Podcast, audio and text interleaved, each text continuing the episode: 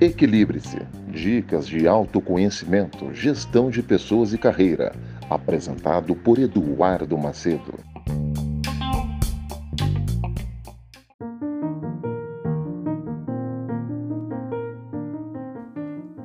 Fala pessoal, tudo bem? Aqui é Eduardo Macedo e nós estamos começando a nossa live aqui no Equilibre-se, o seu podcast sobre equilíbrio emocional. E hoje eu estou com um convidado especial, meu amigo Antônio Carlos Freitas. Ainda tem o Teixeira no meio. Ainda tem. É, e a gente vai falar, talvez você ouça um pouquinho de barulho, a gente está aqui na Distrital Oeste da Associação Comercial de São Paulo.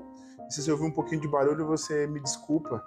A gente está aqui na sede da Distrital e a rua é bem aqui próxima, mas a gente vai tentar trazer um pouquinho de conteúdo, é, usar a experiência do Freitas para a gente falar sobre um assunto muito importante que é desenvolva o seu intelecto. Então vamos começar, Freitas, porque as pessoas têm pressa.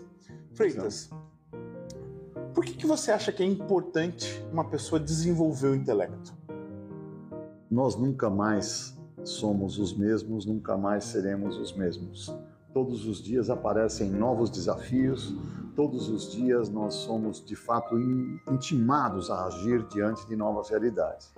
A pessoa que desenvolve o seu intelecto, ela tem maior habilidade para lidar com uma grande quantidade de assuntos diferentes, de desafios que nos atingem.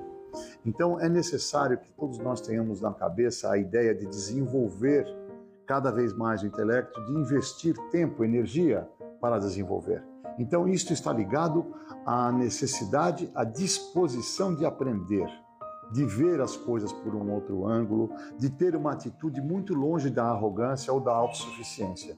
Vamos aprender. Isso é Essa muito é importante. Porque veja, gente, se você já acompanhou o texto que eu coloquei lá no LinkedIn, no meu site, é, eu, o, o conceito de é, consciente de inteligência ou consciente intelectual, que é o QI, ele é a parte que te ajuda no desenvolvimento das habilidades técnicas. É a parte é, serial esquerda do nosso cérebro.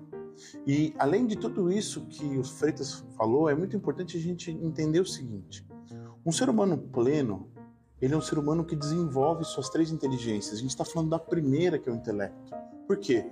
Porque você precisa ser bom em alguma coisa técnica. Não adianta só você ser legal, saber pensar nas pessoas, mas o que, que você tem de qualidade? Qual que é a tua habilidade que vale? Qual que é a mão de obra sua que vale um bom preço para que o mercado te queira, para que as pessoas queiram você perto? E aí eu digo para você, o que, que diferencia, na tua opinião, Freitas, a mão de obra que custa mais caro para aquela mão de obra que custa menos caro?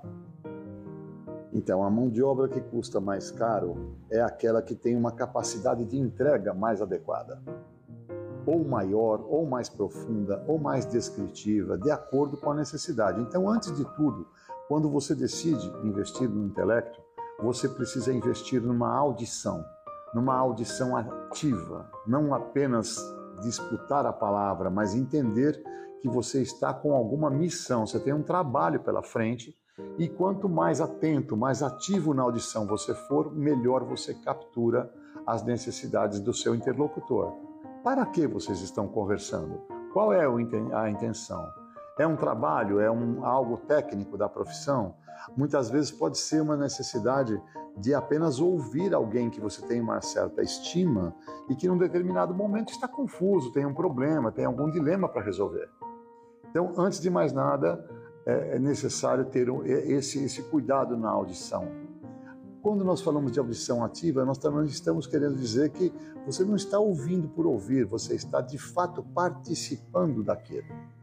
Quando nós estamos num processo de audição ativa, nós temos que ter uma atitude regular. É como quem faz um enduro, onde a constância pode ser mais importante, mais é, definidora do que a velocidade.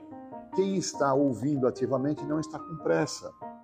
Dedicou aquele período de tempo, aquela energia para ouvir, para então organizar na sua cabeça possíveis contribuições e depois poder de fato exercer essas contribuições. Nós valemos pelo que nós fazemos. O nosso grande ponto de inflexão para a melhoria da nossa vida e do nosso intelecto é nós entendermos: será que eu tenho alguma utilidade? Em que posso ajudar? E ter isso de forma legítima, né, Eduardo? Sim.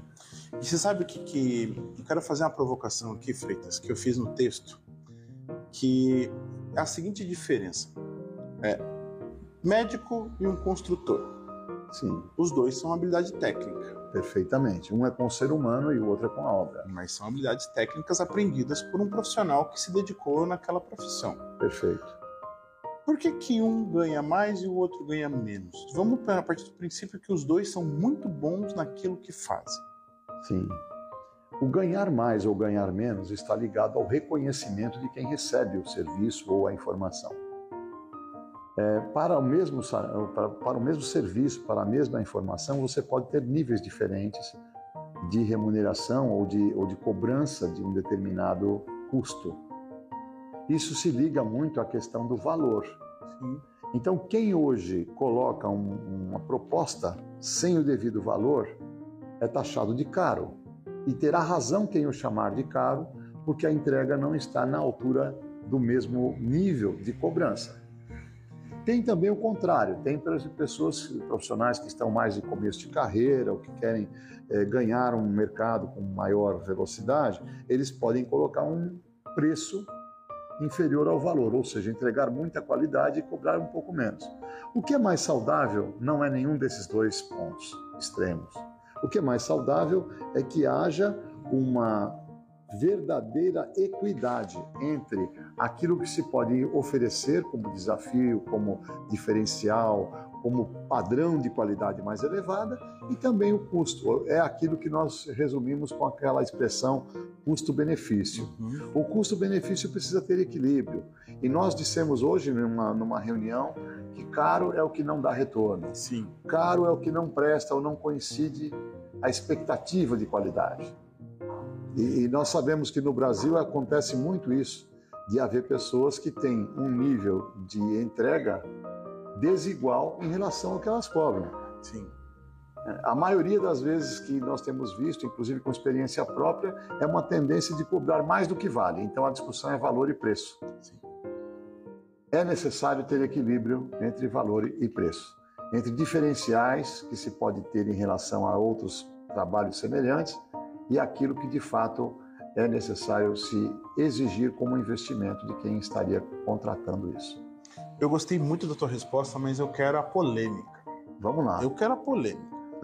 Por que, que o médico ganha mais que o construtor? O médico, na sua visão. Na minha visão, o médico está cuidando do, de uma prioridade máxima nossa, que é a nossa própria existência. É a continuidade da vida. Uhum. E o construtor ele está construindo alguma coisa num nível de utilidade racional. Mas uma casa não se compara o valor de uma casa ou de um imóvel, de qualquer que fosse o tamanho do imóvel, com a autoestima, o valor, o amor que está embutido na questão da própria vida. E aí eu, eu acrescento, se Sim. você me permite, o seguinte: a gente vai ser valorizado principalmente por quais fatores? Pela raridade, ou, a, a oferta do mercado, né? Existem mais do que médicos ou construtores no mercado? Pela responsabilidade, qual é o nível de pressão emocional que um médico sofre para operar um coração ou um cérebro e qual é o nível de pressão que um construtor sofre para ele fazer uma laje ou fazer uma casa. Sim. Certo? E a outra situação é o valor percebido, como você falou sobre o que é mais importante, uma vida ou uma residência. É claro, gente, é importante eu te dizer que os dois são importantes. Eu sei que pode vir algum comentário aqui de alguém falar assim: ah, mas se não tivesse o construtor para fazer o, o hospital, o médico não trabalhava. Ok. Mas tem um outro fator também que é o, o sacrifício e investimento de tempo para você adquirir aquela habilidade. Sim. Quanto tempo um construtor tem que se aprimorar, tem que estudar, tem que. E como é que ele adquire é, essa parte técnica?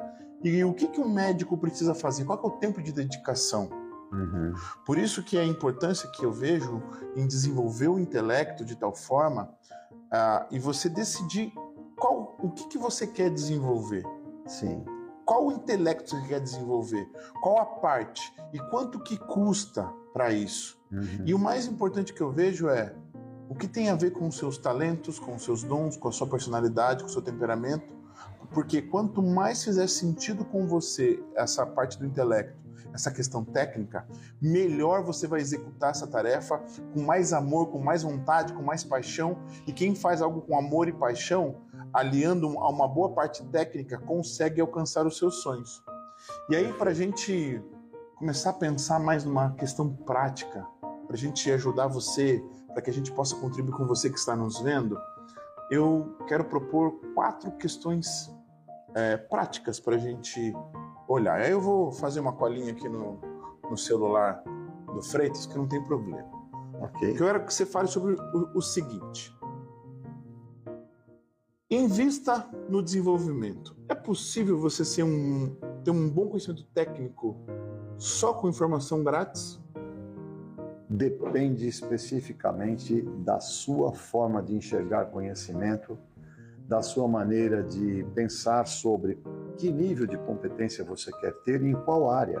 Porque também existe aí um fator chamado motivações, um fator chamado vocação. Uhum. E aí você pode ter uma habilidade técnica numa área que você tem maior afinidade, que não é necessariamente construção civil ou medicina, tem milhões né, de possibilidades. Agora, é necessário investir no desenvolvimento? Sim. Só com informação grátis, eu acredito que você possa ter um nível mais superficial, sabe, Eduardo? E quando você coloca é, seriedade, profundidade no que você de fato quer aprender para transmitir, ou no que você quer consolidar para transmitir melhor, é ideal que você vá além da informação grátis, que você busque algo mais especializado e você invista tempo, energia, recursos, dinheiros para que você tenha o acesso ao que tem de melhor. Hoje não faltam referências para você buscar o melhor. Sim. Então ele é deu necessário. spoiler na minha pergunta porque eu ia falar de tempo.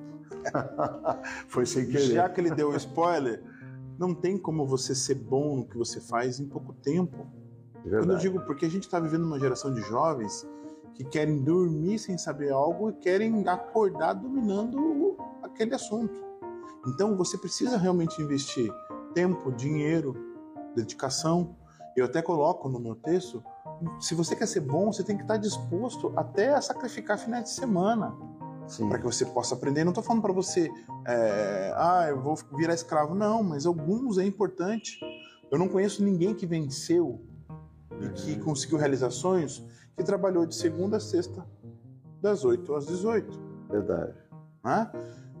O segundo ponto que eu quero trazer aqui para a gente falar é o seguinte: É, o que, é mais importante? Rápido, muito rápido, ou não desistir? A tendência nossa é acreditar que o rápido, o mu- muito rápido, tende a ser superficial. Ele pode até ser muito bom, mas quem vai no rápido, muito rápido, quem vai na velocidade, dificilmente encontra a verdadeira essência dos seus assuntos, sejam eles quais forem. E se você for capaz de identificar na essência a utilidade, a praticidade da tua informação, você vai fazer um, um consciente esforço e uma, uma construção muito sólida de valor, porque aí você está transmitindo algo interessante. Na superfície nós não encontramos valor. Então, a, a- velocidade não é tão importante quanto a constância, a consistência, a profundidade. E é isto que nós imaginamos. Quando você fica na superfície, você não se diferencia. E aí você fica na média. E nós acreditamos que a média é o local onde moram os medíocres.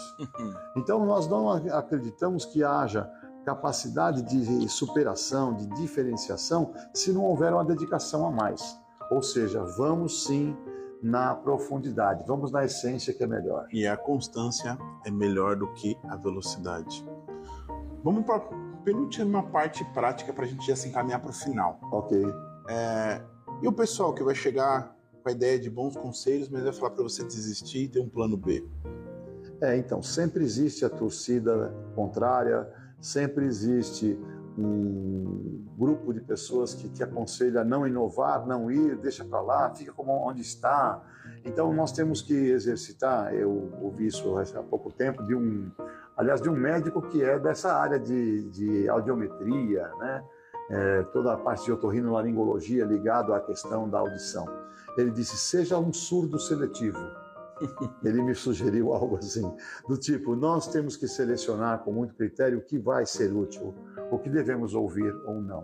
Da mesma forma que nós podemos ter bons amigos que queiram nosso estímulo, que joguem para cima, que nos coloquem novas fórmulas para vencer desafios, nós temos sempre alguém ou vários alguém da nossa vida que são mais da acomodação, da mesmice, do deixa como tá, para ver como é que fica. Então, existem pessoas também cujo perfil comportamental, onde meu caro Eduardo é um grande estudioso dessa área, perfil comportamental humano, que tem medo de riscos, que querem manter do jeito que as coisas estão, que querem ficar estacionados. Então, essas pessoas não estou dizendo que sejam maldosas. Até muitas vezes pode ser por carinho, por amor, mas elas não querem para elas o risco. E aí elas também não querem para você o risco. Vão te aconselhar a desistir, a deixar para lá, a ficar no, no, na zona de conforto. E há poucos dias eu vi também, numa outra situação de empresa, uma pessoa dizer que se o sucesso estivesse na zona de conforto, o rei da selva seria o bicho preguiça e não o leão. Mas não é o bicho preguiça o rei das selvas. Então, nós temos que nos dispor, sem nos economizar em espécie alguma, nos dispor a aprender, nos dispor a enfrentar o, o o novo, o desconhecido. Então é necessária uma atitude positiva e um pouco mais de coragem e fé. Muitas vezes a questão também está ligada à fé. Sim. Porque se nós nos sentirmos fracos ou incompletos, quem tem fé vence tudo isso. Até porque na, dentro de cada crença, de cada modo, de cada um, nós não estamos aqui para discutir religião, mas você se apega num, num poder maior, num poder divino, e você se joga, se arrisca, se coloca naquela situação. Não há aprendizado se não houver disposição ao risco. Não há sucesso numa tentativa de aprender se não houver apetite, apetite e humildade para aprender, vontade de chegar lá. Né? Então, as pessoas, muitas vezes, é, nós já vimos também é, situações de pessoas que são talentosas, que são brilhantes, mas se forem muito medrosas, se não tiverem apetite ao risco, se não tiverem uma noção do que é necessário para enfrentar o novo, essas pessoas se tornam conservadoras, negativas, negadoras, e aí vão viver numa zona de conforto é, junto com uma certa mediocridade o resto da vida. Sim. O que você quer? Essa é uma pergunta boa. Você quer fazer a diferença? Ou você quer ser o último habitante lá do último banco de um, de um trem, que muitas vezes a viagem é mais bonita do que o destino? Sim. Por isso que eu te digo, não ligue para opiniões alheias. Perfeito. Porque o teu sonho, o teu objetivo está só dentro de você, só você sabe o que dói e só você sabe o que te move. E aí, o que, que você tem para me falar para a gente fechar essa parte prática sobre foco no objetivo? Olha, Eduardo, eu penso no seguinte: a gente já falou há um minuto atrás sobre a questão de sermos um tanto humildes e disponíveis para aprender. Então, a gente deve reconhecer que não somos onipotentes, não somos onipresentes. Isso é uma coisa muito mais divina do que humana. Então, como nós não somos Deus, não somos onipotentes nem onipresentes, nós temos que dar prioridades. Nós temos que escolher aquilo que mais impacta, aquilo que mais traz necessidades para a nossa realidade todos os dias. Isso já nos traz a palavra foco. Quer dizer o seguinte: se eu não dou conta de resolver tudo ao mesmo tempo, não sou oni nada, né? Então eu posso fazer e devo fazer uma eleição. Quais são as prioridades? Quais são os meus objetivos? O que, que nós queremos? Nós aqui queremos que você reflita conosco a respeito disso. Que você coloque o foco nos objetivos. Quais são os seus objetivos? Algumas pessoas têm grande dificuldade de planejamento. Se você não tiver objetivo, tá até no filminho lá da Alice no País das Maravilhas, se ela não sabe para onde vai, qualquer vento serve ou nenhum ajuda. Sim. Mas quando nós definimos objetivos, nós também assumimos um compromisso de fidelidade aos objetivos. E aquilo que destoa do que vai em caminhos diferentes dos nossos objetivos não será priorizado ou não será nem admitido. Nós temos que colocar nossa energia, nossa prioridade, o nosso foco de acordo com aquilo que elegemos para fazer, de acordo com as prioridades que se tornaram nossos objetivos. Vale a pena refletir o que você quer. que legal. Por isso, foque nos seus objetivos. Você gostou do episódio de hoje? Então curta, compartilhe, porque você me ajuda no engajamento. Não deixe de seguir o Freitas no seu Instagram, actvendas. E também se inscreva aqui no canal, gente. Olha que informação rica que você teve aqui sem nenhum custo. Se inscreva no canal e compartilhe esse conteúdo com todo mundo que você acha que é importante saber sobre isso. Então não se esqueça, essa aqui foi a live Equilibre-se. A gente está com esse episódio sobre é, desenvolva seu intelecto e eu te espero no nosso próximo episódio na próxima semana. Freitas, muito obrigado, tá? Obrigado. Por participar essa semana. Obrigado um pela oportunidade. Pessoal. Gente, muito obrigado pela audição, pela paciência, pela atenção de vocês. Nós ficamos muito felizes se pudermos contribuir, como o Eduardo falou, tem facilidade em você nos encontrar, nos seguir nas redes sociais. A todos um grande abraço. Obrigado. Gente, muito obrigado. Siga na rede social, arroba PR Eduardo Macedo, e a gente se vê por aí. Um abraço e até mais.